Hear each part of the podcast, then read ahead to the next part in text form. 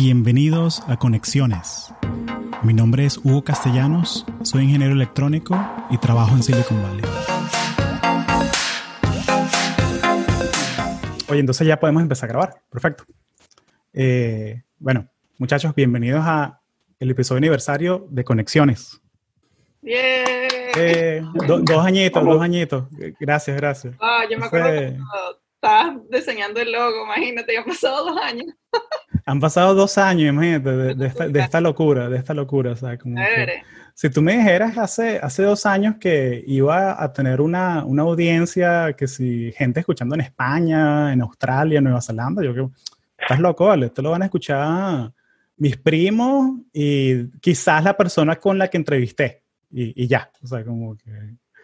Pero ha sido, ha sido muy cool la experiencia, en serio, ha sido genial concha, conectar con ustedes, o sea, no solamente con, con, la gente que está en esta llamada, sino con toda la gente que, que lo escucha, ¿no? O sea, que la gente que le saca valor, porque al final del día, o sea, este contenido yo lo hago es para, para ustedes, pues, o sea, yo lo hago es para la, la gente que, que, tiene esa, esa intersección, ¿no? O sea, la gente que está, tiene interés en tecnología, en carreras en tecnología, eh, tiene ese, ese, background que uno es inmigrante, eh, entonces como que, y todo, sobre todo que es en español, porque mm, una de las cosas que mucha gente me, me, ha dicho es que, oye Hugo, lo que más me gusta del podcast es que, o sea, que son gente hablando de manera informal y, y es algo que tiene, ¿no? O sea, cuando uno habla como en, en español, que la gente se suelta más, eh, es algo, ha sido muy divertido, la verdad, la, la, experiencia. Entonces, sí, dos años, ya son ciento, 150 mil descargas o sea, gente que ha bajado el podcast en todo el mundo. Y solo para que sepan, en Estados Unidos han sido 30 mil, en España 22 mil, México 18, Argentina 16. País más extraño, no extraño, sino como curioso así, hay 70 personas en Irlanda que lo han bajado. Hay 18 personas en Israel. Cuéntale. Sí, o sea, algo, algo muy, muy, muy loco, pero... Sí, pero no me puedo olvidar de los 176, los panitas en Nueva Zelanda que, que están ahí, pues, que, que, es cómico, porque he hecho par de call to actions así de gente de Nueva Zelanda que les digo, oiga, escríbanme, o sea, vamos a conversar, sería cool conocer a alguien eh, de por allá, pues, de, de, seguramente es un venezolano que está ahí, inmigrante, pues, pero eh, igual es cool, pues, saber que, que hay algún loco por ahí dando vueltas en, con, con, el podcast de uno en el iPhone, pues es como que es muy, algo muy, mm, eh, se me olvidó la palabra en español, es muy humbling, pues es muy, a mí me llena muy, de mucha... Humildad. Me, me, me, da sentimiento, pues me da sentimiento, me da eso, gracias, me, me llena de humildad. Traducción. Sí, simultánea, qué, qué, chévere, qué chévere. Oye, gracias por unirse al podcast, de lo, lo, lo aprecio mucho y Estamos con, está Rafa desde Orlando, está Rolando en Barcelona, Nelson en Madrid, Natalie Quintero, la ingeniera espacial, que ¿estás de la estación espacial o de dónde estás tú? No, que tengo el cohete aquí, mi póster, pero no, desde Daytona Beach, Florida. Daytona Beach, qué chévere, qué chévere. Finísimo. Chévere, muchachos. Entonces quería hacer este espacio para, primero, para darle las gracias eh, por escuchar y darle, regalarme un poco de su atención. Y quería hacer un recuento de los últimos, de los últimos 20 episodios. Hicimos como un recuento de los del episodio 50, celebrando los 50 episodios. Llegamos a eh, 100.000 descargas, o sea, fue, fue muy cool, fue muy chévere eso. Que me acuerdo que fue con, con Juan López Marcano y con Javier Cortavitarte hicimos un recuento de cada episodio, como que el behind the scenes, de qué, pasó en el episodio, qué, no, qué se quedó en el, en, el, en el piso del cuarto de edición. Eh, entonces quiero hacer eso ahorita con, con, los últimos 20 que han salido. Eh, pero antes de comenzar, me gustaría que fuésemos eh, uno por uno de los que estamos acá y me gustaría saber qué, qué les gustaría ver en los próximos 20, 30, 40 episodios. O sea, ¿qué les, qué les gustaría ver en... El mundo ha cambiado, sin duda. O sea, estamos todos afectados por lo que está pasando ahorita con, con COVID, ¿no? Pero me gustaría saber que en esta nueva etapa del podcast, este, o sea, ya, ¿qué, qué les gustaría ver? ¿Qué les gustaría escuchar? Eh, me da mucha curiosidad saber dónde le sacan el valor para seguir brindándoselo. Entonces, quien, quien quiera comenzar, eh, bueno, sabes que de hecho, Natalie, eh, damas primero, porque estás aquí, hay que, hay que representar. Pues. Yo creo que cómo se ha adaptado el mundo, bueno, obviamente a lo mejor muchos trabajos de tecnología son fáciles de hacer desde casa y eso, pero también como la reinvención, creo que durante estos tiempos y cómo, o sea, el, el mundo se está, o por lo menos Estados Unidos se está preparando para reabrir en muchos estados, por lo menos aquí en Florida, ya el lunes eh, empiezan a reabrir la fase 1, entonces creo como que más como, ok, ya pasó esta tormenta oscura, ¿cómo nos vamos otra vez a, alinear o cómo vamos a reinventar la manera que hacemos business, eh, ya sea en tecnología u otras ramas? Creo que, o sea, ante una crisis siempre como que el, el, ser humano piensa en maneras de, de, innovar y creo que, aunque sí es un tiempo difícil y, y ha cambiado el mundo, ciertamente creo que también puede traer cosas buenas y como que probablemente traer a la, a la luz, este, ¿sabes? Como, ¿Cómo hiciste durante ese tiempo? A lo mejor hay gente dentro de tu lista de contactos que a lo mejor habrá perdido el trabajo, pero a lo mejor reencontró otro que le dio muchas más oportunidades para crecer. O a lo mejor alguien inventó un producto nuevo y qué sé yo, que puede ser un, un hit, o sea, cosas así como que lessons learned de, de la epidemia, cómo creciste, como que sería interesante escuchar eso. Buenísimo. el futuro del trabajo, cómo va a cambiar. El futuro del trabajo, exacto. Como que, mira, o sea, sí, mucha gente está perdiendo el trabajo, pero creo que hay otras maneras de, de mantenerse, de aprender, de pues, hacer dinero de otras maneras no tradicionales, tal vez. Eh, sería interesante y creo que mucha gente le sacaría provecho, eh, especialmente en, en, en, países donde a lo mejor habrán aprendido más el trabajo. Eh, sí, bueno. Claro, Claro. No, y sin duda alguna, o sea, en Estados Unidos han sido, o sea, esto lo estamos grabando el primero de mayo del 2020. En Estados Unidos ya hay, hay 30.3 millones de personas que, o sea, que, que en, situación, en situación de desempleo. Entonces, o sea, yo lo veo como, o sea, son 30 millones de personas que hay que ayudar de alguna manera. O sea, cómo hacemos para que se metan en esto de, de, de la, la, economía digital de alguna manera. Eh, cómo puedes conseguir un trabajo en tecnología con los skills que ya tienes o qué skills puedes adquirir rápidamente para que te ayude, ¿no? En estos, las, eh, las 20 semanas, ¿no? Que vas a tener el, el, apoyo de, del desempleo y todo esto. Entonces es algo, creo que son 20 semanas, no, estoy seguro. Pero es algo, es algo, no, sin duda que para allá va, para allá va. Este, entonces, quizás, quizás te pueda dar el primer announcement. El episodio del domingo que va a salir este domingo, eh, va a salir el 3 de mayo, va a ser eh, con mi gran amigo que es Product Manager en Amazon, con Edgar, Edgar Alza. Y vamos a hablar de, exactamente de eso, del futuro del trabajo. Eh, cómo empresas como Amazon están posicionadas especialmente para ayudar a la economía digital y no solamente a la economía digital, sino a la gente que está en este momento, o sea, buscando trabajo como, o sea, de cierta manera desesperada, ¿no?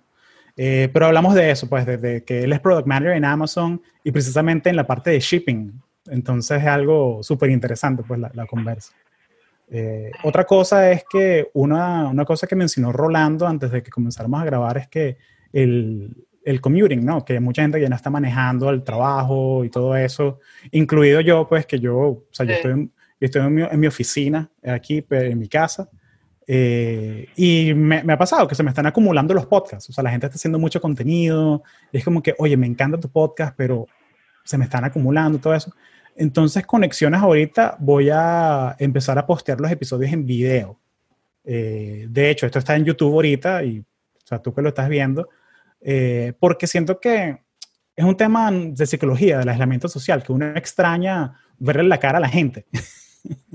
o sea, a mí, me pasa eso, o sea, que, que yo, yo, o sea, yo estoy en mi casa y sí, hago Zoom con mis amigos y todo eso, pero es como que, oye, extraño eso, o sea, extraño, extraño esa, esa intimidad que tiene, o sea, verle la, la cara a alguien. Eh, Cher, viene por ahí. Eh, ¿Alguien más? ¿Qué, qué le la pregunta, el enunciado, o sea, ¿qué, qué les gustaría ver en este tercer año del podcast? O sea, ¿qué les gustaría ver? ¿Qué les gustaría cambiar? ¿Qué les gustaría agregar? Eh, si no cambiarían nada, dígamelo también, que, o sea, eso, eso no creo, porque no creo que alguien tenga esa opinión, pero, pero me gustaría saber qué, qué les gustaría ver escuchar. Um, bueno, yo yo en los últimos episodios y he escuchado muchos recursos valiosos que compartes, como cómo trabajar remoto y todas estas cosas que habla Natalie de, de, de, de las nuevas cosas que vienen en el futuro. Y me ha pasado que tengo como problemas para luego referir a esos recursos luego de que los escuché en el podcast o sea algún website que recomendaste o algo así o alguna herramienta. Entonces me parecería interesante que así sea como en conexiones.io o en alguna otra parte haya como una especie de folder donde podamos acceder a esos recursos luego de haber escuchado el podcast o ese website o algo así, eh, ya que en este momento van a ser bastante necesarios. Oye, buenísimo. Entonces, algo que sea como recursos recomendados, así de frente, o sea, que, que, te diga, estas son las herramientas que yo recomiendo, estas son la, los portales que yo recomiendo, estos son los otros podcasts aliados que de pronto te pueden ayudar, algo así. Sí, algo así. Perfecto. Como un toolkit es una buena idea, o sea, como que o Buenísimo. Kit de emergencia o Kit 101 o algo así, o si quieres más información, está, está buena la idea, en verdad. Sí, no. Verdad, uno la escucha y si lo no anotó, oye, se te olvidó dónde lo, dónde lo escuchaste, dónde lo oíste. Pero se refieren a, a la información de un episodio como tal o toda a la vez.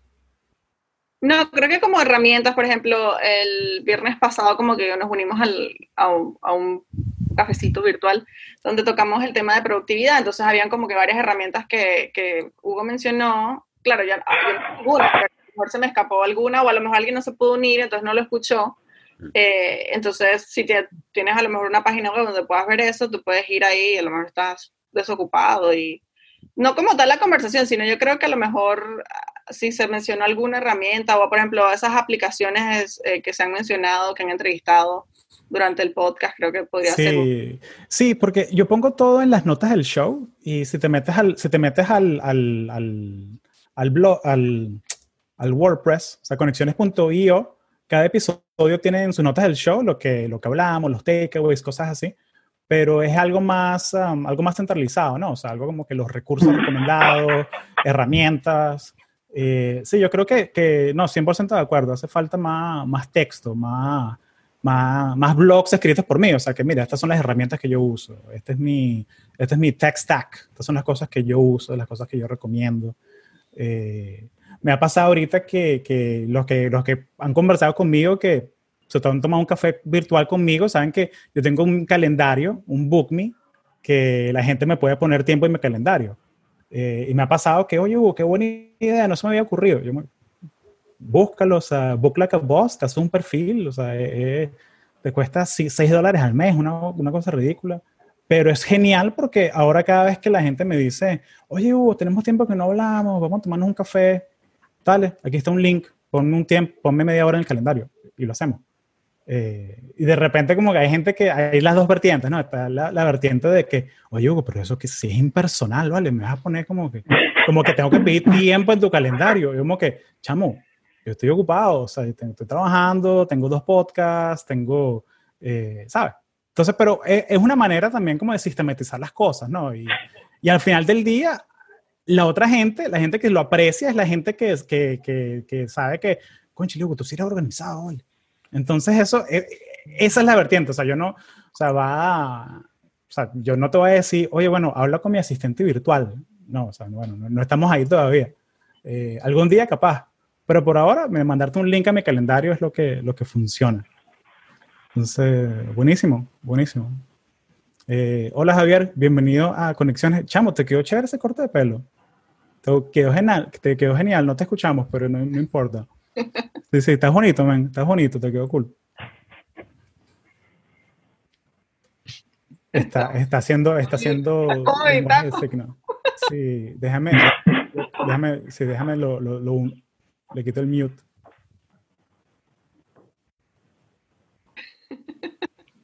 No sé por qué no me deja un mute al pana. Bueno, no se preocupen. Eh, yo resuelvo aquí. Ok, ahora sí. Ahora sí. Eso, la que vive la tecnología que nos une y a veces nos complica la vida, pero, pero, está ahí, pues, va, a estar presente, pues, la tecnología siempre está presente. Sí, eso, eso, es correcto. Y no, tuve suerte porque estuve muy poco, muy, muy cerca de, ¿cómo se llama? De terminarme, trasquilarme todo el cabello tipo militar. Dije, Eh, ya cuando no veía, dije, ¿sabes qué? Voy a, voy a pedir ayuda. No, porque no todo el mundo es autosuficiente. Y le dije, mamá, ¿estás cerca? Y dije, sí, estoy abajo. ¿Puedes ayudarme aquí que donde no veo voy a terminar trasquilándome el cabello feo bien apache? Y me dice, no, está bien, yo te ayudo. Y nada, eh, menos, menos mal. Sí, yo creo que va a pasar, va, va- va a pasar una cosa muy interesante que, que como por lo menos en Estados Unidos, como pasó la, lo que la gente compraba en la cuarentena, que las primeras dos semanas la gente se volvió loca con el papel toalé, con el papel higiénico. Eh, luego la tercera semana la gente se volvió loca, era comprando harina y levadura para hacer pan, pizza, cosas así, las pastas. Y, y después la cuarta semana comprando afeitadora. Entonces, bueno, va a ser la me da curiosidad, ¿sabes? Como que en la ola número, en la semana número 10, ¿qué es lo que va a comprar la gente para invertir en eso? Eh, entonces, he, vis- he visto que en Instagram me, me está recomendando ahora unas cositas que parecen como los fidget spinners. Eso que uno les da vueltica. Ah, Pero son, son como unos llaveros de bronce, pero son como unos ganchitos para abrir las puertas. ¿Por qué? Para que Para no no toques la tocar. puerta no con, tocar. con- Ah, Sí, sí, Total, pero es algo, es algo como que, oye, qué, qué, qué estupidez, o sea, qué cosa Que más me- loca. O sea, como Ahora que, como pan. sí, ento- entonces, entonces como que, y te muestran así demasiado, sí, oye, es demasiado práctico, puedes abrir la puerta y también los botones del cajero automático para sacar cash. Mana, ¿quién saca cash ahorita? O sea, ¿quién? No- bueno, no sé, no, no, no sé, de pronto, ahorita, ahorita, olvídate. Ahorita es cómico porque salgo, salgo a las pocas veces que he salido, que salgo a hacer mercado, cosas así. eh, tengo como que una silla en la entrada de la casa donde tengo lo- los wipes para limpiar las cosas. Y lo primero que llego, yo llego y le limpio los lentes, el reloj y la tarjeta de crédito. y luego, bueno, lavarse las manos, pues, eso. Pero es algo, eh, es interesante, pues, la- las cosas que, como los productos cambian, ¿no? Entonces, buenísimo. Sigamos aquí. Eh, voy a hacer el recuento de los episodios. Vamos a ir uno por uno. Eh, los últimos 20, así que, que, que hemos tenido. De pronto viene un invitado sorpresa por ahí que se va a unir. Vamos a ver. De pronto no, pero bueno, si no, tenemos aquí el capítulo 1, el capítulo 54 presentes aquí en la llamada, así que qué chévere. Eh, pero algo más, algo más que les gustaría ver en, en los próximos episodios, o sea, hablamos de el futuro del trabajo, viene, eh, cómo lidiar con un layoff, con un despido, viene, eh, cómo conseguir trabajo remoto, viene también.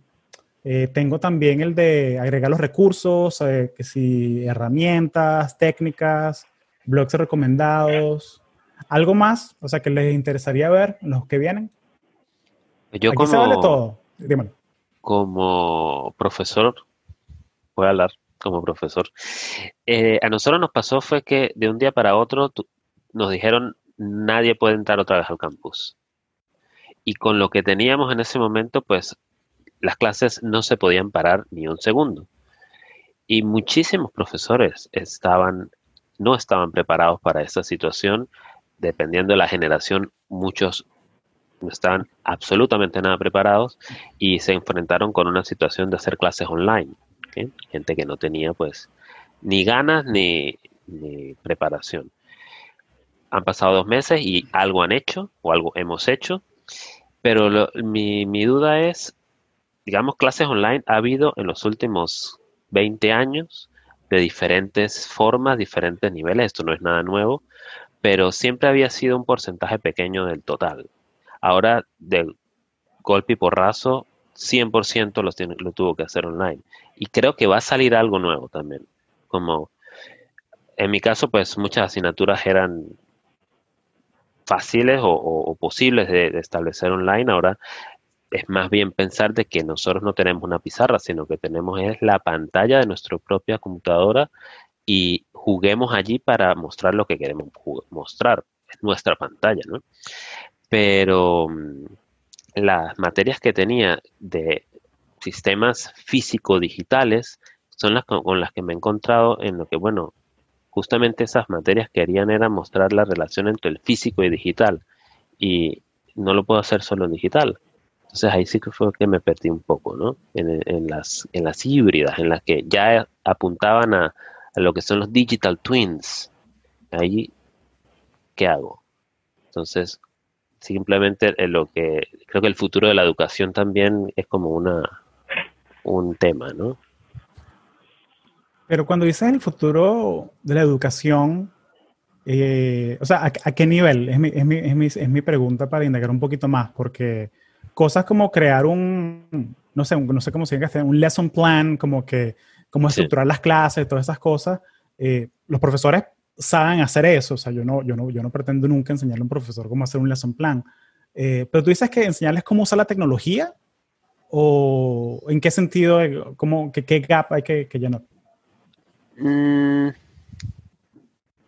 yo creo que es, es, es todo a la vez. Es, es, es la, la infusión entre las dos cosas, o la fusión entre las dos cosas. Como que la tecnología no es solamente ahora tengo un PowerPoint digital, sino es tengo la posibilidad de hacer una narrativa absolutamente diferente. Es la narrativa y la interacción también. Como decía, esto no es nuevo. La, la- temas online, masters online y todo eso ha existido en muchos, muchos momentos. A lo mejor hemos hecho algunos nosotros, Coursera, yo qué sé, o sea, esto no es nuevo. Pero lo que me parece nuevo es que lo tuvo que hacer toda la, población a la vez. Esto no lo había hecho toda la población a la vez, lo habían hecho algunos. Ahora es 100%. Sí, sí. Yo, mm, o sea, yo he tomado clases online y, y Natalie aquí también, Natalie hizo una maestría completamente online. eh, y, y sí, bueno, hay, hay clases híbridas, pero hay- las clases están diseñadas de tal manera que o sea, tú no, nunca tienes que ir al campus si no quieres. Eh, estoy agarrando una clase ahorita, eh, de hecho, de, Personal Knowledge Management. eh, y la clase me gusta mucho porque tiene, hay una parte de contenido que es, vean este contenido en su tiempo y yo durante la clase en vivo, o sea, la clase en Zoom, yo voy a desglosar los, los ejemplos y voy a contestar sus preguntas. Eh, ya lo que me gusta mucho es que por lo menos Zoom, que tiene la capacidad de hacer polling, que, puede, que puedes hacer encuestas con la audiencia. Entonces, simplemente, y el profesor lo, ha hecho varias veces, que, bueno, voy a desglosar este ejemplo. En esta, estamos en esta parte del curso y hoy toca desglosar este ejemplo. Eh, pero me gustaría que me eh, indicaran cuál parte de este esquema es la que se les está complicando más. Y hace un poll y de- de- depende de, lo, de, de la respuesta, se va por esa, por esa narrativa primero. Entonces me, me gusta mucho porque, o sea, porque eh, literalmente, o sea, yo, yo la estoy agarrando la clase mientras estoy desayunando.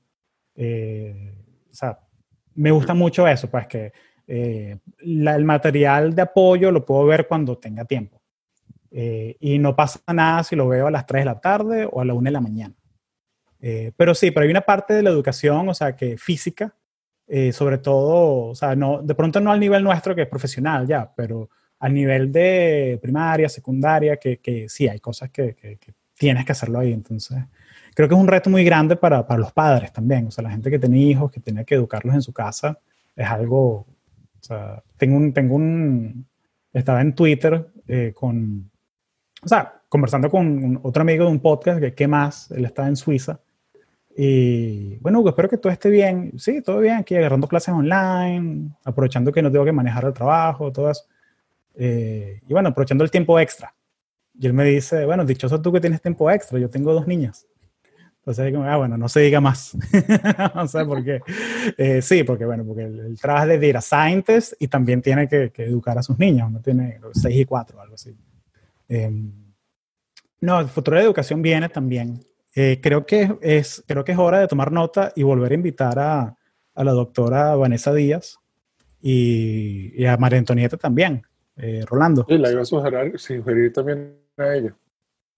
¿Cómo? Que iba a sugerir a María Antonieta también. Sí. Sí, no, porque, porque siento que, que hay una, una perspectiva única, ¿no? Y sobre todo que para Antonieta, que ella es directora de un laboratorio. Eh, entonces, conchale, ¿cómo, ¿cómo haces tú para hacer un laboratorio online, no? O sea, es algo, sobre todo que, o sea, quién sabe, esto, o sea, la, la proyección es que por lo menos Facebook canceló todas las reuniones en persona hasta junio de 2021.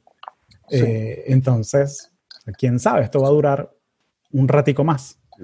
Entonces creo que, creo que es algo, hay oportunidad ahí. Entonces, un capítulo del futuro de la educación, perfecto, viene por ahí también.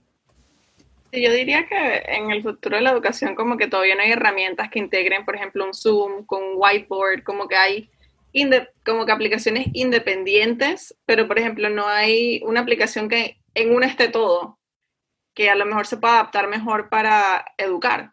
Porque muchas veces, ah, sí, yo te puedo tratar de explicar, sí, que el ejercicio tal, pero ajá, con señitas, como que es más difícil, ¿no? Captar a lo mejor las necesidades de un estudiante o, o eso. Y también, por ejemplo, en mi undergrad, como que al estudiar ingeniería espacial, nosotros teníamos que tener laboratorios de túnel de viento y todo eso. O sea, eso es por internet. Tú nada más ves un video de YouTube. O sea, ¿qué, qué más vas a hacer? No, no, no puedes tener la experiencia de experimentación ni nada de eso.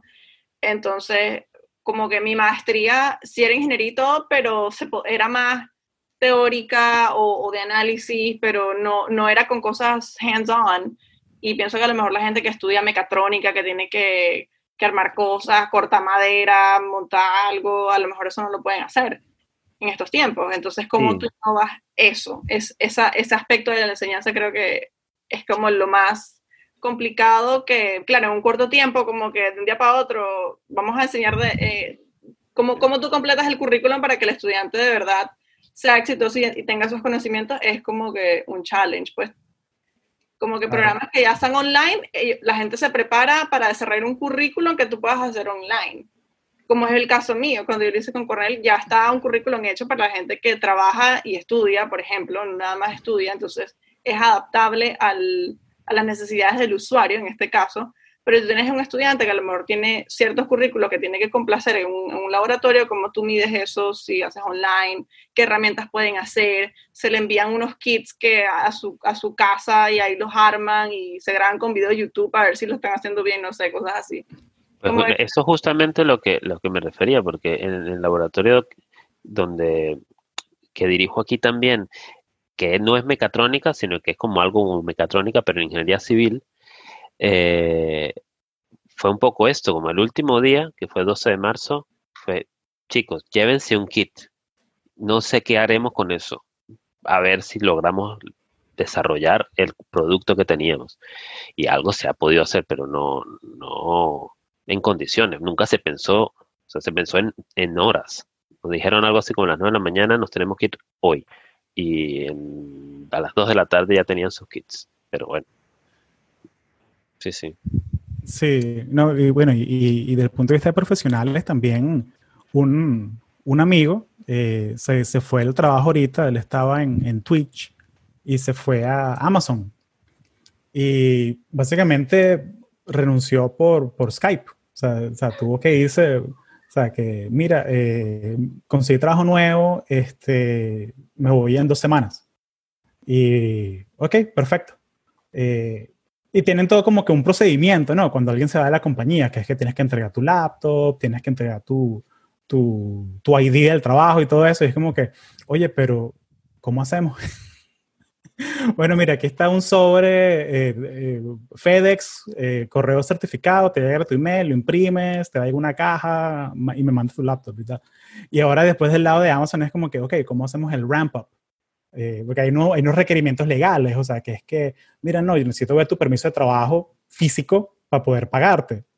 Eh, entonces son cosas que es una área gris ahorita en muchas cosas. Ya está trabajando, ¿no? Espero, espero que le estén pagando, ¿no? Porque, pero, pero, pero sí, eh, vi- vi- he, he visto muchas cosas sin, sin precedentes. O sea, que eh, el LinkedIn, me encanta LinkedIn, yo, es una de mis redes sociales favoritas. Eh, la gente juramentándose para la, la barra, eh, para se- ser abogados en, en- en aquí, eh, y tomando su juramento por Zoom, o sea, con un juez y, y tomando su juramento. O sea, la persona en, en la cocina de su casa, eh, con el laptop así en el counter de la cocina, enchaquetado, con corbata y tomando su juramento y tal. Eh, cuidado, no empezamos a ver bodas por Zoom también. O sea, no me, no me extrañaría que ya, ya, ya, ya están andando, segurísimo. Ya están andando. Bueno, tesis doctorales hay, ha habido aquí en la escuela ya. Es un, un, uno- un episodio muy ceremonial normalmente y, y la han hecho por Zoom. Imagínate, imagínate. Bueno, eh, tengo, tengo una, una amiga que está agarrando una clase ahorita en, en la universidad eh, y el profesor va a la clase en corbata. O sea, él, él es como que, bueno, mira, esto nada ha cambiado, o sea, yo sigo dando mi clase.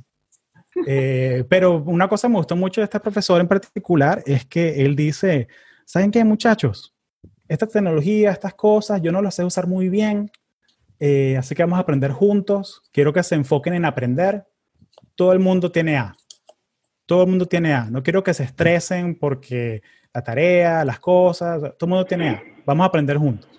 Entonces, como que eso ya, porque o sea, uno, uno no puede asumir, o sea, porque por lo menos en Estados Unidos pasa que sí, o sea, uno trae tecnología, uno tiene su computadora, pero te vas a... eh, hay partes del país donde la gente comparte dispositivos. Y puede ser que tienes tres niños en tu casa, pero tienes un iPad. ¿Sabes? Entonces es como que, o está en la computadora de la casa. Entonces es, es, se ajustan muchas cosas, pues. Entonces es algo que me, me alegra saber que hay educadores que están conscientes de esas cosas, ¿no? Que- bueno, que no, no, no, es, es algo sin precedentes, así que hay que ajustarse. Buenísimo. Entonces, empecemos. Me voy al blog de conexiones, el episodio 50, celebrando 50, con Javier, con que está por ahí en la llamada, con Juan. Y al final Juan no se pudo unir, ¿vale? Juan quería preguntarle sobre el pana Tuan, que se acaba de ir de Uber, el amigo de él, que era el CTO de Uber. Que, Oh, vaya. Sí, se fue ahorita, no, no sé por qué. Eh, bueno, pero Juan tampoco va a saber. Pero conociendo a Juan, de pronto sí sabe, pero no nos puede decir por razones de, de, de, de- seguridad. ¿eh? Eh, 51, hablamos con mi pana de Amazon, Edgar Alza, que él es peruano. eh, y, es- y es- y me encantó hablar con, con Edgar porque, o sea, Edgar, él, él es latino, igual que, que nosotros, pues, pues todo. Pero él, él nació en Miami, creció en Miami, entonces hablar en español para él le, le cuesta un poquito. Entonces yo le ofrecí que, chamo, hacemos el episodio en inglés, no te preocupes. Pero el chamo fue, fue valiente y se animó a hacerlo en español, así que eso lo, lo aprecio mucho, pues que hablamos sobre Amazon y cómo es trabajar adentro. Eh, luego el episodio Guerrilla, el 52, que fue el de la experiencia de ser latino en Corporate America. Eso lo grabamos en la conferencia de Shep, Javier. Eso lo grabamos fue justo después que hicimos el, el podcast en vivo. Ahí como Sí, media hora después. Creo que, creo que no te jalamos a ti para ese podcast porque tenías que hacer una reunión del trabajo o algo así. Eso es correcto. Sí. Entonces fue cool porque estábamos en una conferencia de, de ingenieros donde conocí a Rafael, de hecho, en persona. Eh, y fue que agarramos un cuarto que estaba vacío, agarramos una mesa, micrófono y vamos a conversar. Eso fue cool porque hablamos sobre, eh, hab- hablamos sobre la humildad, eh, pero cómo la humildad puede ser un tiro por la culata en ciertas cosas. Eh, hicimos un panel en vivo como con 100 personas y estábamos con mi amiga Natalia, Natalia Ariza, que ella trabaja en Uber Eats. Ella hizo una maestría, un MBA en, en Yale. La, chama es una, es una dura, o sea, es primera generación todo. Primera generación en la universidad, primera generación ingeniera, primera en su familia que se gradúa de la universidad eh, aquí en Estados Unidos eh, y primera en entrar a una Ivy League. Y ella, y se presentó y dijo, eh, sí, mi nombre es Natalia y tengo un MBA y trabajo en Uber Eats. Pero como que no le gustaba decir que tengo un MBA de, de Yale. Entonces pasamos como una hora desglosando eso de que está bien decir que tengo un MBA de tal sitio o no. Entonces la conclusión fue que necesitamos una- un ambiente así público y son 100 personas que no te conocen y tú quieres resaltar tu marca personal, oye, dilo, o sea, orgulloso, pues, o sea, tú, tú tu MBA y a ti nadie te lo regaló. O sea, tú, te lo, tú, tú- tú tuviste que, que trabajar duro por ese mérito y todo eso. Eh, pero ahora, si estamos tú y yo tomándonos un café, sí, yo hice mi MBA en Yale. Ah, bueno, no, tampoco así, tampoco así, o sea, como que hay una, hay una, hay una, hay un, hay un thin gap ahí de, de la- Sí, eso es verdad. Yo, yo he sentido personalmente eso. eh, ahora que saqué mi master's en Cornell, porque también es así, una universidad conocida y eso, y es como que, ah, sí, o sea, Cornell. Y tú como que, ah, entonces no lo digo, lo digo, y estás así como en ese, en ese medio limbo, que a veces, pues sí es verdad, a veces hay que saber cuándo de verdad ser humilde y no, no decirlo, pero a veces sí hay que cacarear, como dicen, para que, para que sepan que uno sabe, sepan dónde uno, de dónde uno se ha educado y eso, y cuál es tu background, pues. Porque quién sabe, a lo mejor esa persona te escucha decir eso y te dice, oh, wow, mira, hay una oportunidad, qué sé yo. Pero si tú nunca hablas y siempre, ay, sí, yo, ajá. Este, Claro, no, no te claro. llegan. Sí, eso. eh, Sí, Terrible. y sobre todo, y, y sobre todo porque, porque es mujer y, es latina, o sea, yo que, Sí. o sea, que es como que el, el unicornio, ¿no? O sea, que es ingeniera, latina, o sea, mujer, todo, todo esto junto. Entonces yo siento que, que, que sí, o sea, orgullosa de lo que has logrado, pues, o sea, porque eh, sí, sí, sí, o sea, son, es un- una cosa de marca personal, es como, es como el tema de que, que he visto, que es una realidad que cuando hay trabajos eh, disponibles, que, y es una diferencia entre hombres y mujeres cuando aplican a trabajo, que sí, un hombre ve el trabajo y, ah, bueno, yo sé, piden 10 cosas, yo tengo 3, voy a aplicar. Eh, pero han hecho estudios que una mujer tiene que tener las 10 de 10 para sentirse que, que puede aplicar al trabajo. Pero un hombre, uno tiene como que esa, como que esa confianza, como que la ignorancia te da confianza, no sé, o sea, como que, como que te da, te da una, una eh, no sé, pero, pero, o sea, han hecho estudios que le preguntan a la gente anónimamente de que, oye, ¿tú aplicarías este trabajo?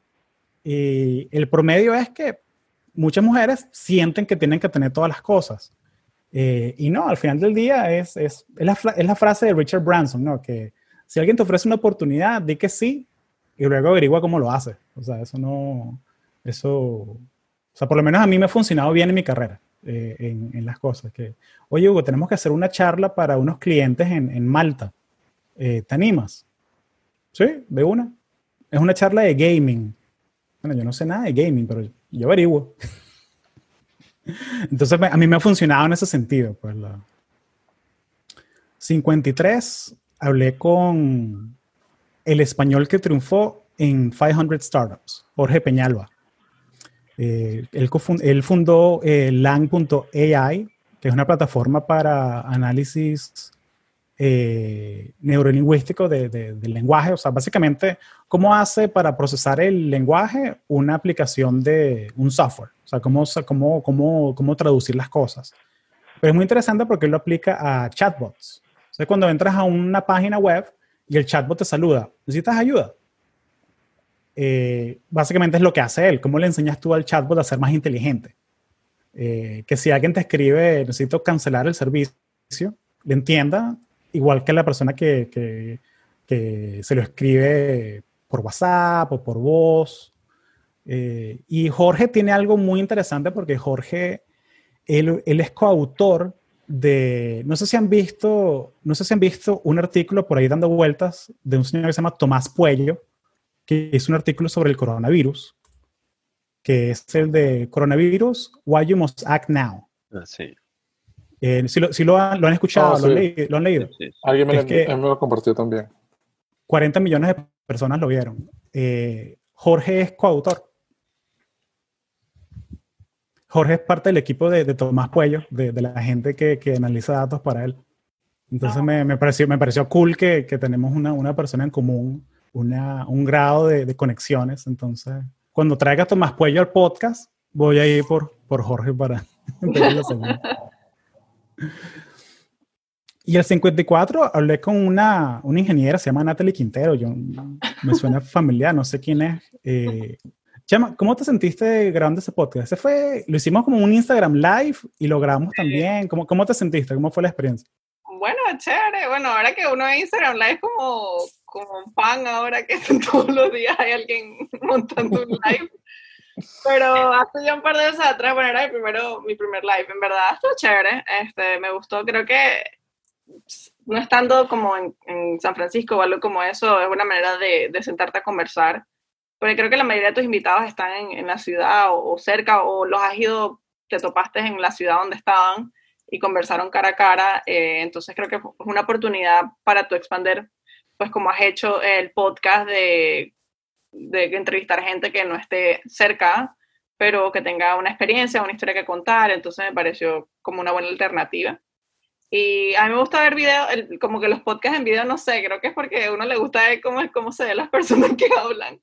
No sé si es porque muchos podcasts venezolanos que yo veo son así, de, de video y hablar y también los escuchas, pero es chévere, no sé, me pareció, me pareció una idea, una idea buena que, que te puede complementar y llegar al otro nivel. Sí, sí, sí. Eh, y, y, es algo que también uno siente que eh, uno, uno se pone en, los zapatos del consumidor.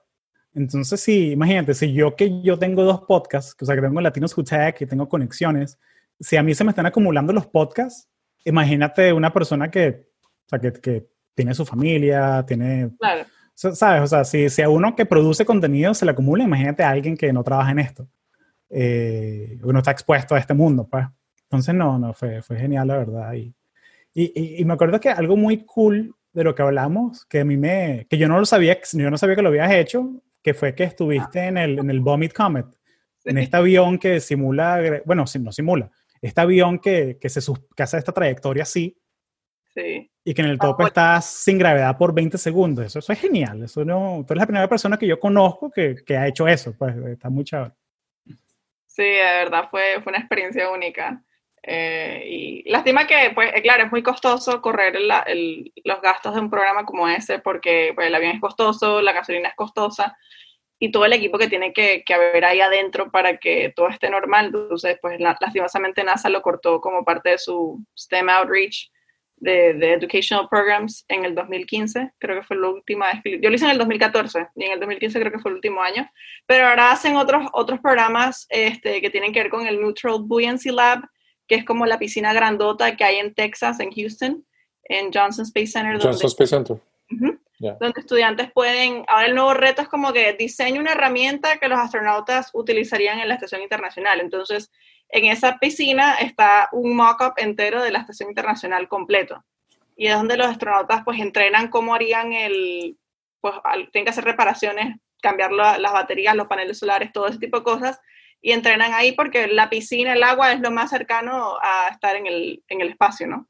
Suspendido. Entonces, pues ahora es, los estudiantes compiten y los llevan a Houston a, a, a, ver que su experimento funcione y bueno, y premian al que, al que mejor lo haga y eso.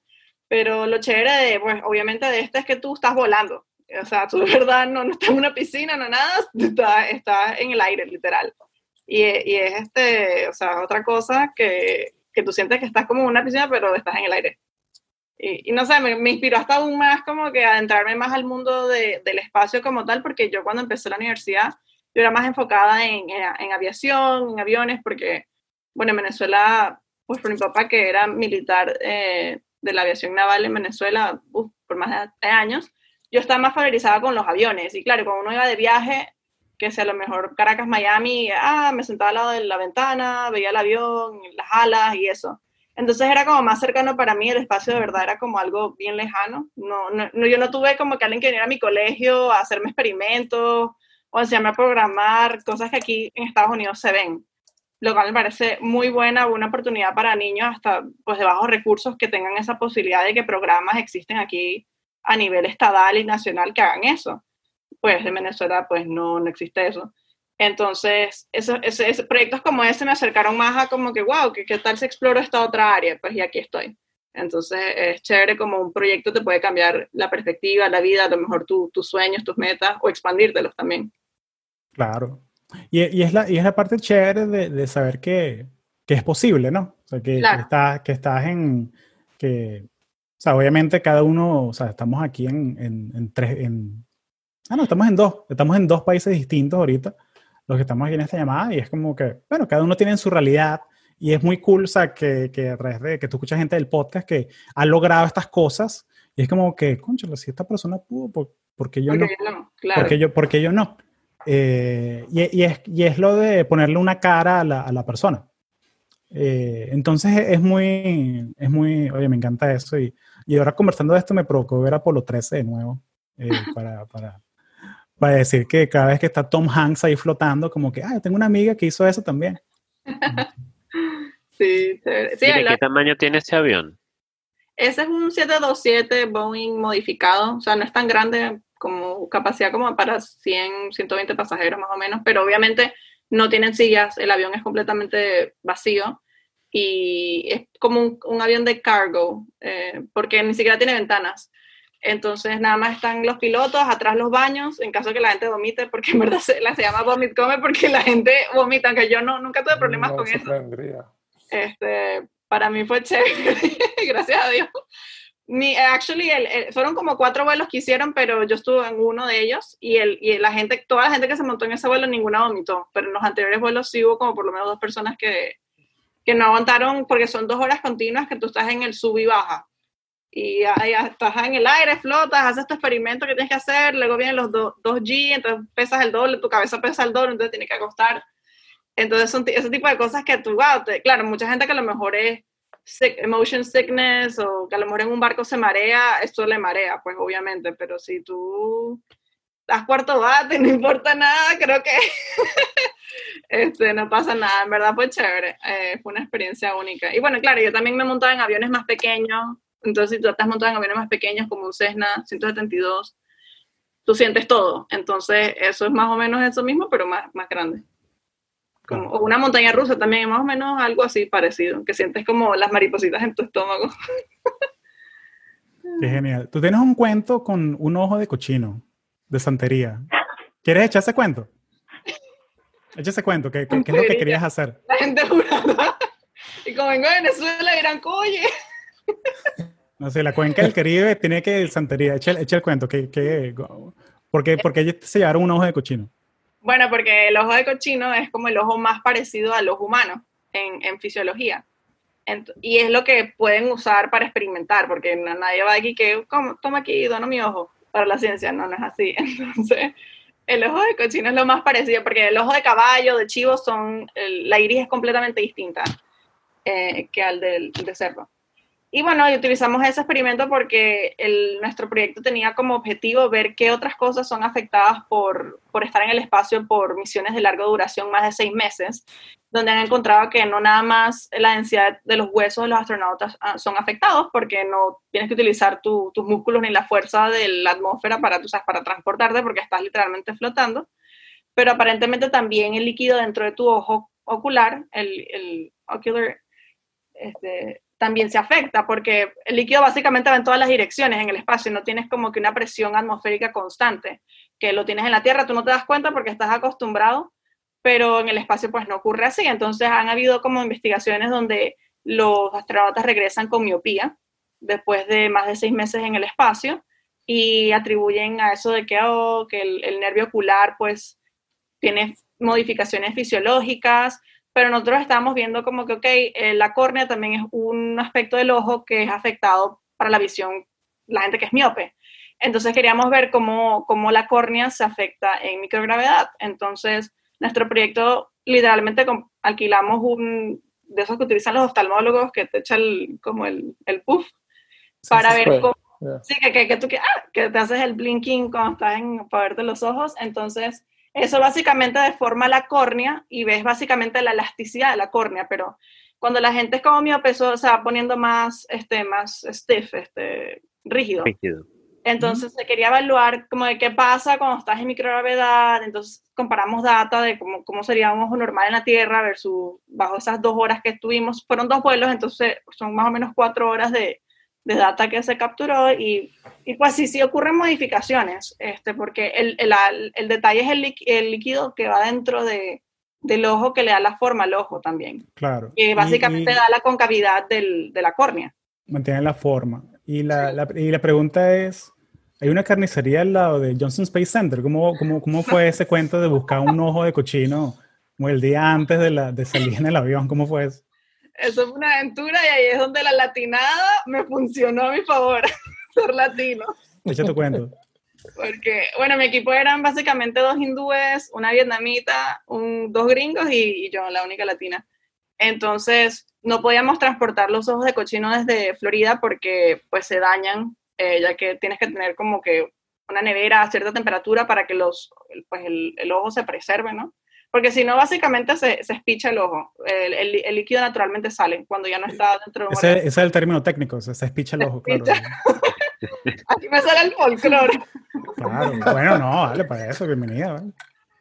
Y, y nada, entonces era como que, ¿cuál, ¿qué hacemos? O sea, el, pues tienen que ser frescos, recién cortados. Y eh, empezamos a llamar carnicerías en Houston, o sea, porque, ajá, eso es Mexico Town, o sea, ahí hay bastante carnicerías de mexicanos. Y literalmente explicar por teléfono como que, mire, usted, usted mata cochino, usted podría donar su- sus ojos por un experimento de NASA. La gente se quedaba como que, ¿qué? Ahora que usted necesita... Como que sí, dale, vente y tal. Entonces eso queda como al otro lado de Houston, que Houston es súper grande. Este, y básicamente al otro lado de la ciudad. Y bueno, en camino ahí llegamos y fui con otra compañera. O sea, dos mujeres yendo a una carnicería, súper chévere. el- el- uno no piensa en esas cosas, pero bueno. Uno llega y escuchabas como que animales, pues era como una, como una granja, la verdad. Y, y así un típico mexicano ah, con sombrero y todo, y que hola, y tal, y nosotros que mira, venimos aquí por los ojos de cochino y tal. Y el tipo que bueno, elija ahí quiere. Y yo como que, ah, o sea, los animales están vivos. Y uno que no, yo sí, todo. y bueno, ahí los mataron y tú escuchando esos ruidos y tú como que, ay Dios, ¿qué hago aquí? Pero nada, el tipo como que al final no nos cobró y que bueno, sí, que para el experimento y tal, no, no te preocupes. Y yo, ah, bueno, gracias, Dios me lo bendiga. Y, y nada, y ahí los utilizamos al día siguiente y estuvo Qué chévere. bueno. Qué, qué- qué pana, qué pana Chuy, el señor Chucho que, que te ayudó con los ojos de cochino. de- Literal. Qué, qué pana el. Sí, que hace que no, dáselo gratis porque es una santera. Ellos van a hacer brujería. de- después no bajan un santo, nos hacen una vaina, una- un- nos hacen un arreglo ahí. Eh, oye, qué cómico, vale, qué cómico. Sí, me, encanta ese, me encanta ese cuento. Ese es como uno de mis cuentos top del podcast de, de los que tengo. Creo que, creo que fue el de, el de. Está por allá arriba con el cuento de Carolina Lazo que, que renunció a Google el día antes de grabar. Sí, Y me lo- y me lo dijo en el momento. Y la sorpresa tuya fue, pero, Sí. pero cómica de pana. Sí. Entonces, por ahí viene un episodio con Carolina Lazo también. Eh, vamos a hablar de, de mindfulness en tiempos de cuarentena. Entonces, cómo, cómo hacer práctica de mindfulness, cómo te puede ayudar a, a superar la ansiedad o, o manejarla, por lo menos en, en estos tiempos ahorita. Eh, oye, buenísimo. Oye, gracias, Natalie. Eh, luego nos fuimos con, este fue un invento muy loco, con Diego Molina, que es el consultor de Deloitte, que es mi pana Warren Buffett. Que hasta el día de hoy ha sido como que uno de los episodios que el SEO ha subido más porque tiene Warren Buffett en el título. Entonces la gente llega, llega a conexiones como que piensa que esto es un podcast de finanzas, una vaina así. Eh, pero no, pero bueno, eh, pero es muy, muy, muy, cool lo que le pasó al chamo, que es que el chamo estudió en una universidad que, que Warren Buffett es mecenas y pudo cenar dos veces con él. Entonces es muy cool porque, bueno, porque pudo hacerle preguntas así a Warren Buffett y, y pudo hacerle preguntas de Venezuela, de, de, de- de inversiones y tal. Y, y me gustó mucho eh, esa parte, pues, porque, porque um, otra vez, no, es el, el- el poder de las conexiones. Que él, hasta el día de hoy, Diego, él hace voluntariado con su universidad y él se ofrece para eh, dar charlas, eh, mentorear estudiantes. Y él es consultor en, en Chicago, pero sus clientes están en Silicon Valley. Entonces él, o sea, no lo hace ahorita por, por, por esto lo que está pasando, pero él se venía el lunes en la mañana, el vuelo cuatro horas y estaba aquí hasta el jueves en la noche y se regresaba a su casa en Chicago. Y mientras está aquí, está es, estás despierto, estás trabajando, pues. Entonces es un, es un estilo de vida bien, bien fuerte eh, y que él se toma su tiempo para mentorear a estudiantes y, bueno, para grabar un podcast con nosotros también. Eh, me pareció muy cool, pues. Luego nos fuimos al 56 con los Intern Makers, Alex Dávila y Mariana Briones.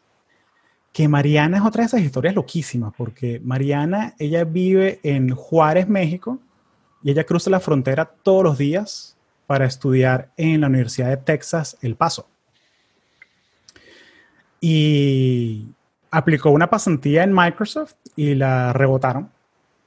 Eh, no, no entró, o sea, no, no la, le seleccionaron estudió, se fajó, cambió o sea, su estrategia, practicó todo eso. Y el segundo año que aplicó una pasantía en Microsoft, no solo es que la consiguió, sino que la escogieron como parte de un programa que Microsoft tiene un, un, día que es Intern Day, que es el día del pasante. y fue la pasante que escogieron para que entrevistara a Satya Nadella, al CEO de Microsoft. Y ella hizo un, básicamente hizo un podcast con él, hizo un fireside chat. Eh, y fue muy cool, o sea, porque los dos hablaron de, de la historia de, de, ser migrantes, de carreras en tecnología, todo eso. Eh, no creo que es público, todavía no, no creo que lo consigan si lo buscan, creo que es algo interno de Microsoft. Pero fue muy cool que, que o sea, que Mariana tiene, tiene su foto con Satya y, y, y eso me, me, me, encantó, eso que tienen, tiene esa historia. Eh, entonces, Mariana y Alex, ellos son, ellos son una pareja, ellos tienen, tienen su trabajo en tech, o sea, eh, Alex trabaja en Palantir, que es una, una empresa de, de, Big Data, y Mariana trabaja en Microsoft ahora, full time, y tienen una, una tienen como que su, su side hustle, que intern makers, que es que ayudan a estudiantes a conseguir pasantías. Porque muchas veces el tema no es que, ok, conseguir el trabajo es difícil suficiente, pero cuando, estás, cuando eres estudiante internacional en Estados Unidos, conseguir pasantía es, es un reto también. Entonces ellos se enfocan en, en, las personas como ellos, que son estudiantes aquí, que quieren eh, conseguir, eh, conseguir pasantías. Así que Intern Makers tiene un canal de YouTube, está muy bueno, búsquenlo. Eh, luego nos fuimos para Cuba, mi hermano. Eh, José González, de La Habana a Silicon Valley. Es, este, este carajo es muy interesante porque este carajo vino, vino a Estados Unidos por México. O sea, se fue de Cuba a México en bote y se vino a la frontera con Estados Unidos en autobús. Y básicamente, y mucha gente hace eso, que es que, eh, o sea, vienes por el, vienes, cruzas y pides asilo y ya no, ya no es el caso, ¿no? Que antes los cubanos podían, le dan su residencia permanente y todo eso por, por lo que está lo, la dictadura en Cuba. Pero básicamente él hizo eso y este muchacho tiene, tiene esta cosa que es le pica, que es que como, creo que es como que la, la, la, la tercera base de los cubanos, que llegas a Estados Unidos, tienes que llegar a Miami de alguna manera. Y él sentía que, mira, Miami no es para mí, yo quiero salir de esta vaina. O sea, yo soy matemático, a mí lo que me gusta es este tema de programación, cómo hago.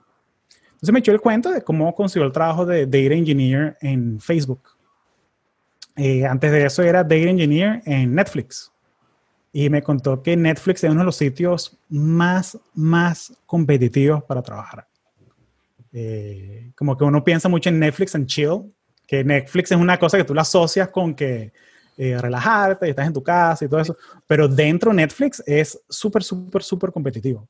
Eh, y es porque ellos tienen una cosa que, que Chaos Engineering, que es que cuando prueban cosas en la plataforma de Netflix, no es que las prueban en un Netflix aparte, que, que no, no, todo va en vivo.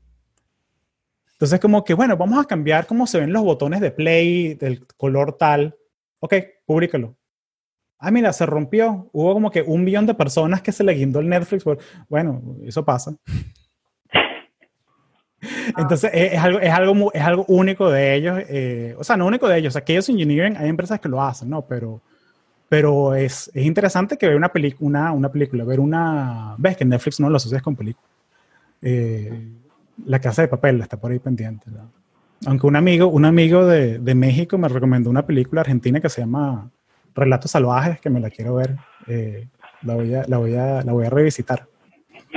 Eh, entonces, bueno, ¿qué pasa? Eh, es muy curioso que Netflix hace eso, pues que, que es tan grande y, y todavía hace, y hace eso. 59. Ah, esto fue en enero, esto fue en el break de, de, de Navidad. En los 58 hice un capítulo sobre los beneficios y realidades de trabajar en Silicon Valley. Eh, yo a veces hago episodios así solo, como que de ideas que tengo. Eh, realmente disfruto más haciendo episodios con, con gente eh, porque bueno, me siento raro como hablando como un loco solo. Eh, pero sin embargo, a la gente le gustó mucho el episodio porque hablé de, de, los beneficios, realidades de trabajar aquí en Silicon Valley. Hay mucha, hay mucha desigualdad económica eh, entre la gente que trabaja en tech, la gente que no trabaja en tech. Y bueno, es algo que hay que tener en cuenta, ¿no? Si te vas a venir a vivir acá.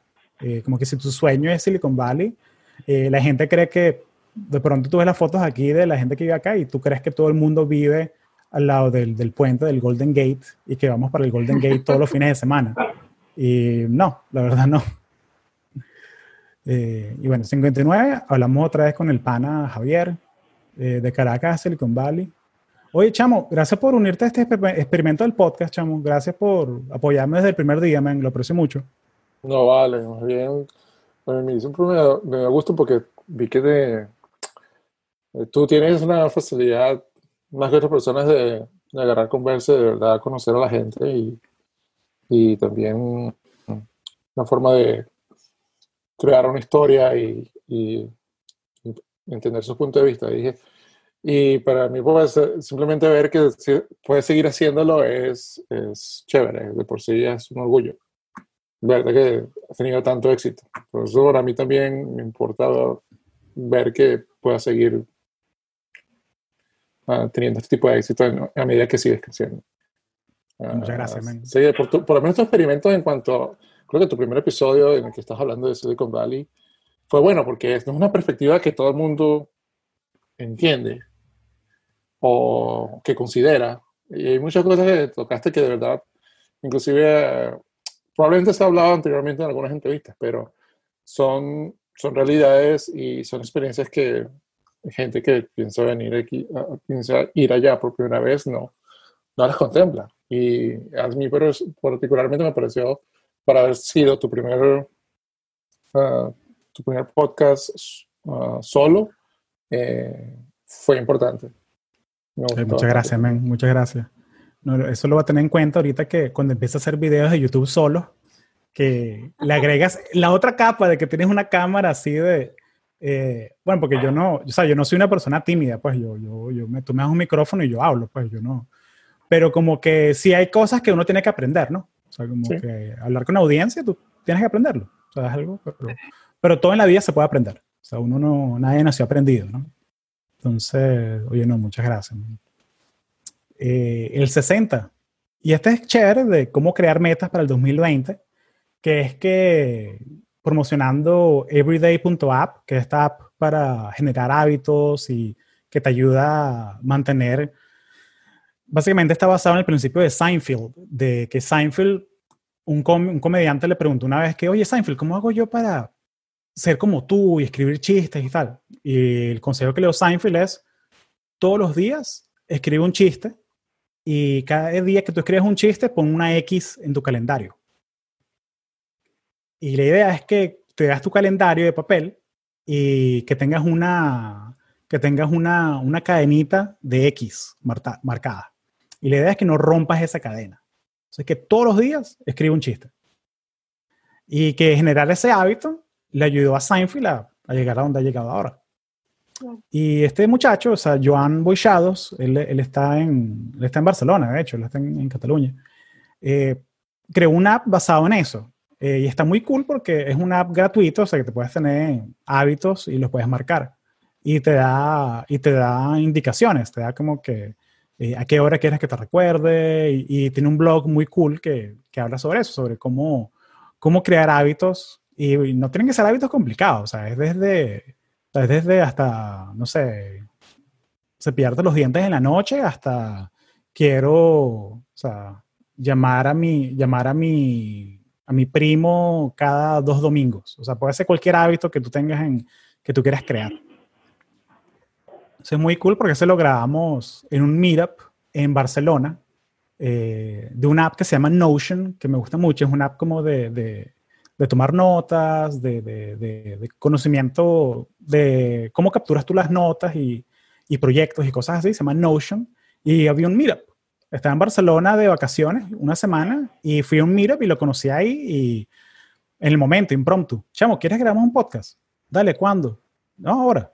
Ah, bueno, ok, perfecto. Entonces, y, y fue valiente y lo hicimos ahí en el momento, en, afuera, en un, en un balcón. En Barcelona hay muchos balcones, por alguna razón. Eh, así que la gente que está allá lo sabe. Eh, y fue cool porque está, en la, está la rambla afuera y de repente se escucha una corneta o algo así. Eso está cool. Es el, el que le robaron. Como No, ese había- fue otro, creo. No, ese, ese, fue, ese fue el de trabajar en España, trabajar en Estados Unidos, que fue el 40, y ¿qué? El 40, Ah, adelante. 50 de la temporada anterior. Sí, sí, fue la temporada anterior. Ese fue con el pan Argenis, que lo grabamos, lo grabamos en el gótico. Eh, y como que quedamos para, mira, hablando, hablando en español de España, eh, quedamos para un, quedamos para un café y le digo el número, el 36. Ah, Y, bueno. y a alguien le robaron la, la cartera enfrente nuestro. Entonces, eh, pe- pero fue, típico, fue muy cómico porque, porque mira, eh, oye, Argenis, eh, otro conse- ¿qué consejo le dirías tú a la gente que quiere venir y estudiar a España y tener esa experiencia? Y atrás se escucha que, páralo, páralo, stop him, stop him. Le robaron la cartera a un gringo y... Entonces, bueno, el consejo es, cuidado con su cartera. Cuidado, cuidado con el laptop. Sí. Eh, muchachos, yo puedo seguir aquí hasta una horita más, eh, pero no se sientan obligados a quedarse. Eh, quiero ser respetuoso de su tiempo. Pero yo creo que va a ser como que 15 minuticos más, o sea, vamos a, a terminar los episodios. Pero quiero darles un poquito como el behind the scenes, de, de- para que, para que, para que, que tengan esa, esa, esa visión. Pero no se sientan obligados a quedarse, no, no, uno es respetuoso con el tiempo de la gente. 61, café con la USB. Eh, es cómico porque yo soy muy consciente muchas veces de que la, la gente está compartiendo mis historias, ¿no? Hay cosas que, cosas que de pronto no, no dirían, o sea, no, no, a veces se les olvida que tienen un micrófono, ¿no? Y se sueltan y se ponen muy informales y tal. Eh, pero hay gente que es al revés. Entonces con Gabriel es así, porque Gabriel, él, o sea, él está en el board de, él- o sea, él, trabaja en Harvard Medical School, como él es, él es científico, hace investigación. Y él, cuando grabamos el podcast, él era como que, como que el súper preparado, así, derechito, todo, o sea, como que, oye, ¿y cuánta plata ha recaudado, cuánto dinero ha recaudado Café por la USB? Bueno, Hugo, de acuerdo al último, el último reporte, eh, han sido 143 mil dólares con 330. Eh, y bueno, lo de la última semana te lo debo porque y yo como que, chamo, me dices 100 mil y, y está bien, ¿sabes? Tengo el reporte. Entonces, pero, pero es algo como que yo lo aprecio mucho, yo respeto eso mucho y, y la verdad muy agradecido que, que Gabriel se, se haya unido a eso. Eh, básicamente ellos hacen becas para los estudiantes de la Simón en Caracas, Venezuela, este país. Y lo que hacen es que son, son becas para, para que muchos estudiantes dejan la carrera, porque simplemente no, no, no tienen, porque aunque sea la universidad pública, aunque sea un precio súper módico, que sea como que 20 dólares al, al, al mes en la comida o algo así, eh, hay gente que simplemente no los tiene. Entonces es una beca, pero la, la gente que, que, que dona para este fondo son eh, graduandos de la universidad, o sea, personas que alumni que están regados por el mundo. Entonces es muy cool porque han creado una comunidad y, me gusta mucho eso. El 62, eh, con Juan, eh, básicamente Juan consiguió su trabajo en Uber, pero yo nunca había, nunca había almorzado o cenado con él en Uber. Entonces él como que, chamo, para el feliz año y vamos a cenar. Y de pronto grabamos un podcast. Y grabamos un podcast sobre, esa época fue como que está, TikTok fue que estaba comenzando. Entonces, eh, hablamos de TikTok, que TikTok te espía, las máquinas no nos van a reemplazar y más verdades de Silicon Valley. Y básicamente fue, fue cool porque, o sea, porque, o sea, estamos, estamos catching up como amigos y eso es algo que, siento que los episodios, mis episodios favoritos son así, que, que me pongo al día con mis amigos, no, no es algo, no es como que un tema específico. Eh, y algo muy bonito es que una, una persona que escucha el podcast me escribió que, oye Hugo, siento que te defraudé porque bajé TikTok. Eh, pero no te preocupes, lo estoy usando es para contenido como este. Me mandó un screenshot y está viendo un TikToks que se de motivación, de mindfulness. Y yo como que, oye, primero que halago que tú sientas que tienes que pedirme disculpas, pero, o como que, o sea, tú puedes comprarte un iPhone y usarlo para el bien o para el mal. O sea, usarlo para el bien, pues, no, no, no es la... ¿Pero te vas a abrir TikTok o no? Yo no, ni, ni por el carajo. Para que mi información esté por ahí regando en un- una base de datos china, no, gracias.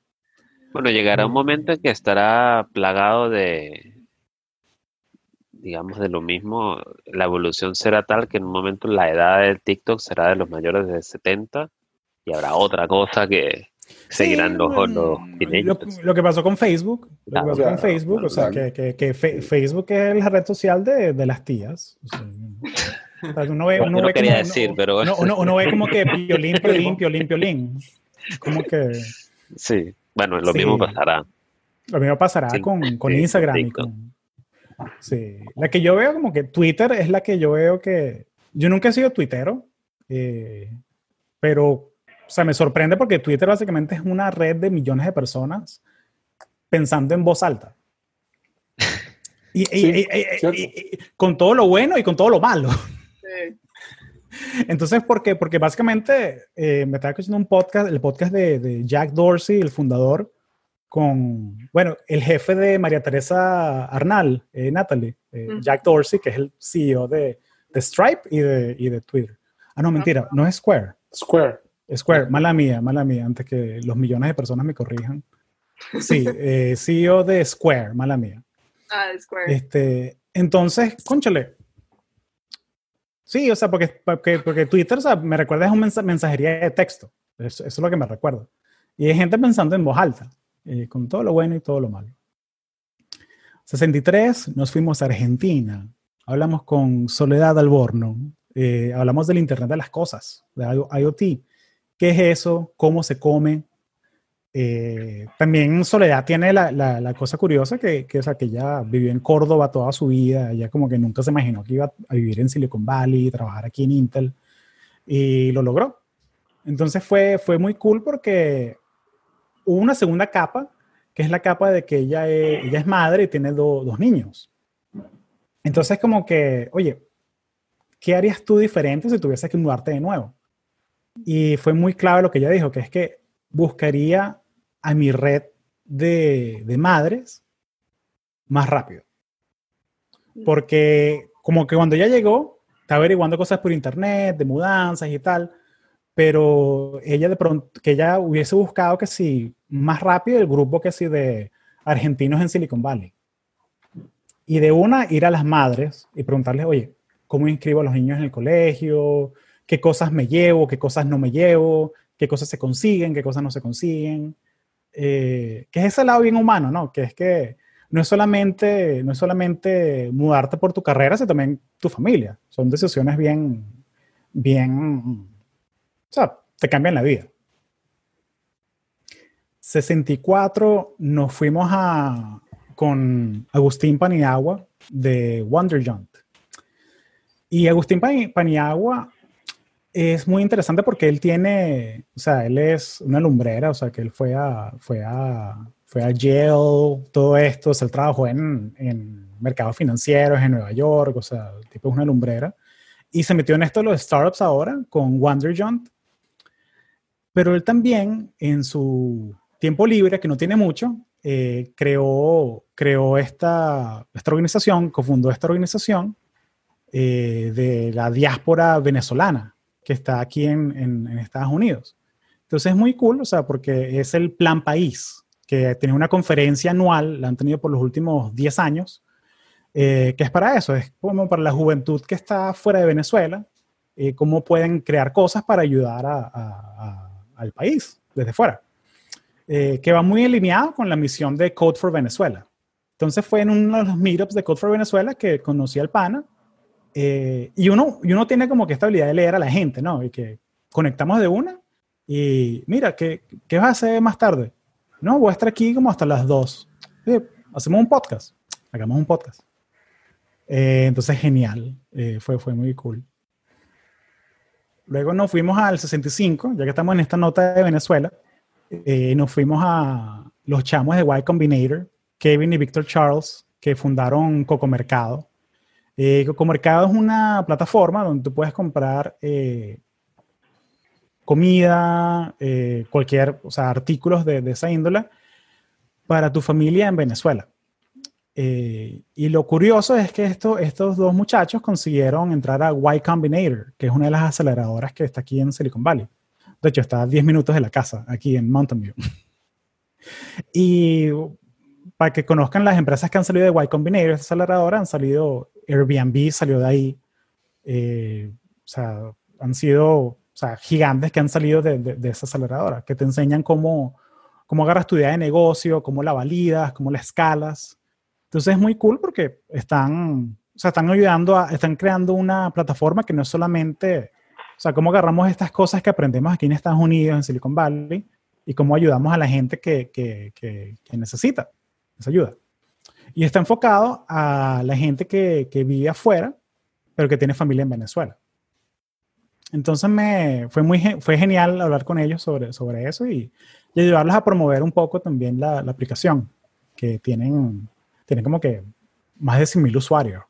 Pero igual, uno siempre uno trata de ayudarlos con su granito de arena y amplificar lo que, lo que están haciendo. Y luego nos fuimos al episodio que, que escuchó Rolando, el de Code for Venezuela, que es que eh, el hackathon de, que fue el fin de semana de, San Valentín, de hecho, que me puse a conversar con la gente que eran mentores en el hackathon y hablé con José Montes de Oca, que es ex Google, hablé con eh, Fabiola Rosato, que es diseñadora de videojuegos, que es muy cómico porque estamos hablando y, ¿y qué haces tú? Bueno, yo toco cuatro eh, y también eh, pinto y también canto eh, y también hago volunteering for Venezuela. Y como que lo último, último, último, no, y, y diseño videojuegos para eh, este estudio eh, y un videojuego que, que- y, y es como que, que cool, o sea, como que va enfocada más en lo que, las cosas que me gustan hacer antes que, que la carrera, eso me, me gusta mucho. Eh, ese episodio lo grabamos con, ah, Javier, y el Latino Sutec tuyo lo grabamos ahí también, el, Sí, sí, el que, el que sonamos un poquito trasnochados. sí, un poco, un poquito bastante. Sí, oye, no, pero gracias por unir también, porque de, de pana, de pana yo quería hacer un episodio de SaaS hace rato, de Customer Success. Sí. Sí, entonces que, oye, gracias de pana, man. Y ese fue un fin de semana loco porque ahí fue que grabamos el, el episodio contigo y también el Fireside Chat con, con eh, ¿cómo se llama él, vale? El director de Amazon. De Amazon Music. Sí. Voy a quedar mal si me, si me va a pasar, pasar el nombre. ¿Es Agustín también? No. sí. Agustín, No, es Joaquín Delgado, perdón. Joaquín, Del- Joaquín Delgado. Joaquín. que es un duro porque el pana es venezolano, eh, venezolano-americano, pues tiene 30 años acá, 20 años acá, y el pana ha, ha fundado dos startups y los dos startups se los han adquirido. Entonces, un duro, pues, es como que esas personas que, que y pueden escuchar el Fireside Chat en Latino Sutec, está ahí, eh, que muy cool. Me habló sobre, sobre esa experiencia de que te adquieran. Eh, entonces muy, es muy... Me, me encanta esta, este del podcasting porque es- es- tú, puedes, tú puedes como conversar con la gente y, y lo puedes hacer tan informal o tan formal como tú quieras. O sea, puedes hacer la, la conversación con un café por la USB y los 134 mil dólares, 330. Eh, o puedes tener la conversa súper informal con, con tus panas. Pues entonces me, me gusta mucho eso. 67, nos fuimos para Colombia con Maca Hernández, que ella trabaja en el área de IoT y ella es colombo-venezolana y ella trabajaba en un startup que se llama Ubidots, que hacen soluciones de IoT para Latinoamérica. Entonces es cool porque es ver, es ver que, que hay gente haciendo cosas geniales, no solamente aquí en Silicon Valley, sino que están también en Colombia, en sus países de origen, y que llevan esas enseñanzas de, de- de aquí de Silicon Valley para, para los sitios que, que más provecho le pueden sacar.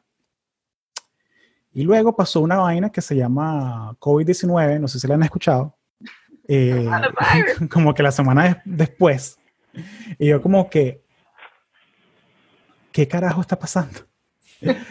Eh, y bueno, me- hubo, cambio, hubo cambios en mi vida, hubo cambios en la vida de toda la gente que está escuchando esto, viendo esto. O sea, todo, esto afectó algo, creo que, o sea, esto es una de las pocas cosas que cualquier persona del mundo puede relacionarse. O sea, todo el mundo va a saber que dónde estabas tú cuando llegó a tu país. O sea, eso, eso es algo, algo, va a definir esta generación y toda la gente que, que vía por esto. Eh, va a ser muy interesante conversar con los niños que están naciendo ahorita, dentro de 20 años, que, que eh, o sea, que crezcan dentro de esto, o sea, lo- lo- los corona babies, va a ser, va a ser interesante ver como que, que no recuerden un mundo antes y después. Y ahí fue, hice otro episodio solo, saqué la, la guía definitiva para trabajar desde casa en tiempos de cuarentena. Y hablamos no solamente de, de que sí, productividad, separar tu espacio de trabajo, tu espacio de descansar, eh, tener ese acuerdo con tu familia de que, mira, yo estoy frente a la computadora, tengo los audífonos, yo estoy trabajando, prefiero que no me interrumpas. pero la otra parte que es que, o sea, que está bien si no te sientes bien. O sea, no, o sea, de, pronto, o sea, si tú no eres la persona que te parabas a las 6 de la mañana a correr dos kilómetros y eh, contestar todos los emails y estar listo para trabajar a las siete y media, no pretendas que ahora es el tiempo para hacer esas cosas. O sea, como que sé comprensivo contigo mismo. O sea, porque ahorita, o sea, esto es algo sin precedentes y está bien, o sea, que agarres herramientas para mantenerte productivo, mantenerte cuerdo. Está bien, o sea, todos vimos los challenges, algunos hicimos los challenges que nos mandaron también. Eh, pero sí, pero que es, es un momento para, para redefinir qué quieres hacer. En tu carrera, en tu vida, en, en, con todo lo que está pasando. Luego 69, volvimos con el pana José Velázquez, que, que esto fue raro para mí como podcaster porque yo tengo, yo tengo como que seis episodios grabados adelantados. Pero pasó esto de la pandemia y es como que, conchale, o sea, tengo episodios que quiero soltar, pero también pronto no son tan relevantes claro. eh, a lo que está pasando el día a día. Entonces fue que lo lanzo, no lo lanzo, lo voy a lanzar. Eh, y fue una conversa, fue interesante. Hablamos sobre cómo montar tu, tu propia compañía, tu propio eh, LLC, como se dice en Estados Unidos. Eh, y pensando más que nada en la gente que es autónoma, que quiere emprender, hacer su negocio, hacer tu negocio aparte de tu day job de pronto no fue tan relevante, o sea, en tiempos de la cuarentena la gente está pensando en muchas otras cosas, pero siento que es un episodio que, que o sea, la, la, gente que lo escuchó, o sea, espero que le haya agregado valor. Y también que con, con José uno siempre conversa, la conversa siempre es sabrosa porque él es súper, súper venezolano, entonces eh, eso ayuda también, me, me, ayudó a mí también en, en tiempos de cuarentena como que a mantener la, la cordura, pues. Y el primer podcast así grabado en cuarentena fue el de el 70 con Loe Mindiola.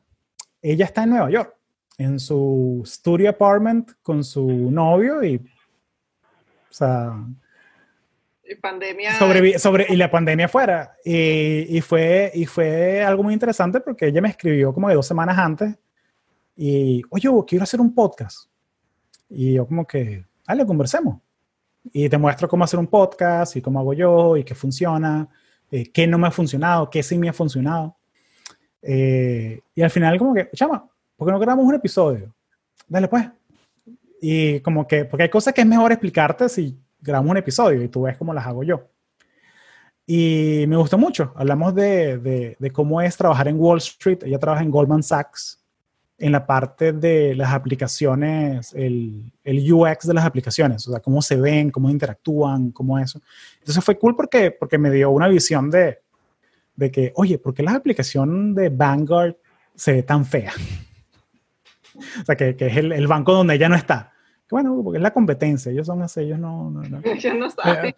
Pero, pero no, pero es una de las cosas que, que porque tienen que ver a su usuario. Entonces hay cosas que, por lo menos el, el, usuario de Vanguard, generalmente son personas mayores. Eh, y hay opciones que de pronto una aplicación no tiene, que es que tú puedes ponerle la, el tamaño de las letras en la aplicación de Vanguard, tú puedes poner unas letras así, gigantescas. Porque bueno, porque tienen que, están atendiendo una audiencia de que el, el señor de 80 años que, que tiene su, su, su, fondo de inversión y su vaina. Eh, o sea, eso lo dije yo, eso no, eso no, lo dijo ella, pero, pero sí, pero son cosas que uno, uno se da cuenta de la, de la conversa. Y hablamos sobre eh, cómo Shep le ayudó a ella, que es que Goldman Sachs es uno de los, la gente que quiere venirse a Estados Unidos a, trabajar, o sea, el camino más fácil es venir a hacer una maestría. Y cuando estás con visa de estudiante, la manera más fácil de conseguir sponsorship, o sea, que te saquen la visa de trabajo, es irte a una conferencia de Shep irte dependiendo qué te interesa más. Si es más que si mecánica, cosas así de estructuras, Cummins en Indiana es la empresa que, que más va a Shep y más hace sponsorship a personas. Si está más como que en rollo de finanzas, computer science, cosas así, Goldman Sachs es la otra que hace, que hace sponsorship. Eh, además de todas las de Silicon Valley, Microsoft, Intel, Texas Instruments, eh, todas esas grandes, Facebook también.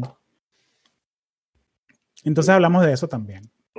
Yo fue interesante porque también eh, se nota que también tenía eh, ganas de contar eh, eh, su ex- experiencia ¿no? de cómo Goldman ha cambiado. Y yo recuerdo haber entrevistado para Goldman en alguna oportunidad cuando estaba en college. Y de verdad se, se notaba que era diferente a lo que muchas de las finanzas, muchas de las compañías de finanzas en cuanto a su trato con la gente y sus empleados, sobre todo los interns y los y gente más joven. Pero fue bueno ver la perspectiva de ella a 10 años luego o más, en cómo están tratando de... Ella explica que están tratando de adaptarse. Eh, eh, por sí que ella se, se volvió voluntaria en Cosmo Venezuela y estoy trabajando con ella ahorita en el Help Center. Y, y ya inmediatamente ya veo que está aportando de forma importante en las cosas que se están haciendo. Así que se, se ve chévere también que le está echando muchas ganas a eso. Qué bueno. Qué chévere. No, sí, y, y es parte, y es parte de la comunidad, ¿no? O sea, que hay gente que escucha el podcast, se viene a Code for Venezuela, se unen al Slack de conexiones, o sea. Y creo que esa es la, esa es la otra parte de- del próximo, el tercer año, ¿no? Que es como cómo crecer la comunidad, eh, pero no crecer por crecer, sino, o sea, crecer porque genera más valor a la gente. Entonces, por eso era, me parecía tan importante preguntarles a ustedes que están aquí qué, qué quieren ver en este próximo año, qué, qué- qué contenido, qué cosas. Eh, y bueno, hacer esta clase de, esta clase de, de- de llamadas en Zoom más seguido también. Entonces, luego volvimos a Nueva York. Bueno, nos quedamos en Nueva York. eh, de Cuba a Google NYC. Eh, esto fue para mí muy emotivo porque Carlos Vizcaíno, él era mi, él era mi mentee, él era mi mentoreado en, en la universidad. Eh, y él tiene esta particularidad, ¿no? Que él es, él es, él es cubano y él vino a Miami en, en balsa, o sea, básicamente. Vino en un bote con su mamá cuando tenía 13 años. Eh, y yo me vine a Estados Unidos también a los 13 años, pero bueno, en avión, pues con mi familia. O sea, es como que. Y ver las cosas que ha logrado el pana. Eh, o sea, que básicamente él era muy bueno para las matemáticas. O sea, él trabajaba en, en Publix, que es como que el mercado aquí, es como que el Mercadona aquí en, en Estados Unidos, en Florida. Y él trabajaba poniendo las compras en bolsas mientras estudiaba eh, Computer Science en Miami Dade. Y consiguió una beca para irse a la Universidad de Florida, sacó su, su bachelor's, consiguió trabajo en una empresa de, de finanzas en Nueva York y luego consiguió trabajo en, en Google. Entonces es como que fuiste de estar en, en una, o sea, de ser refugiado a llegar a una de las empresas más reconocidas de tecnología. O sea, es, es una historia increíble. O sea, a mí me, me dio mucha emoción que, que él fue muy abierto con, con las cosas que le, que le pasaron y, y- y compartió mucho su historia. Y creo que para mí es uno, personalmente es uno de mis favoritos así de, de- de que cuando yo comencé conexiones en el 2018, en febrero, que estaba la idea de rebotando, eh, yo sabía que yo quería hacer un episodio con él eventualmente, porque, porque él, él ha crecido mucho. Qué bueno. Y luego vino el especial COVID-19, uno de los que viene por ahí de cómo sobrellevar el aislamiento social durante la pandemia, con Eric Tijerino, mi, mi pana el guatemalteco, que estuvo tres semanas en el desierto. Y otra cosa, que Eric es de la camada de gente que estaba en- con vice estudiante en UCF y entró a Cummins porque hacen sponsorship, porque dan visa de trabajo. Así que esa es otra avenida para la gente que, que esté interesada en- en hacer esa, esa travesía. Una cosa muy interesante, no sé si han visto la, la portada del episodio que está en el desierto de, de Utah, eh, o sea, con fuera de la cápsula, está en el blog, está en el Instagram. Eh, cuando publiqué el episodio, me escribe un mensaje de texto de Eric, oye, eh, oye Hugo, me gustó mucho el episodio, quedó chévere. De paso, esa foto no soy yo, es el comandante de la misión.